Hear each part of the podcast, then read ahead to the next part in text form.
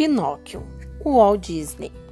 Gepeto, o entalhador de madeira, deu os últimos retoques em Pinóquio, sua marionete nova preferida. Ah, se você fosse um menino de verdade, desejou Gepeto.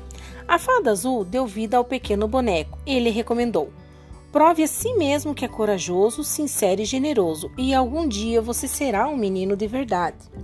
João Honesto e Gideão convenceram Pinóquio a fugir da escola e se juntar ao teatro. A vida de ator é divertida, prometeu João Honesto.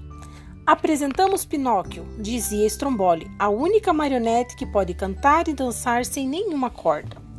O nariz de Pinóquio crescia e crescia, cada vez que ele contava uma mentira.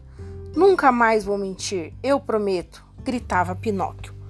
Logo depois, Pinóquio e seu novo amigo Toxinha foram para a Ilha do Prazer. Os meninos divertiam-se tanto que nem perceberam as orelhas e rabos que lhes cresciam. Estavam se transformando em burros. Zurrou Toxinha. Pinóquio e o grilo falante fugiram da ilha e tentaram encontrar Gepeto, mas a baleia monstro os achou primeiro e os engoliu. Lá dentro estava Gepeto.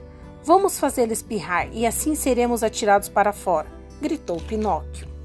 Meu corajoso menino, fale comigo, suplicou Gepeto.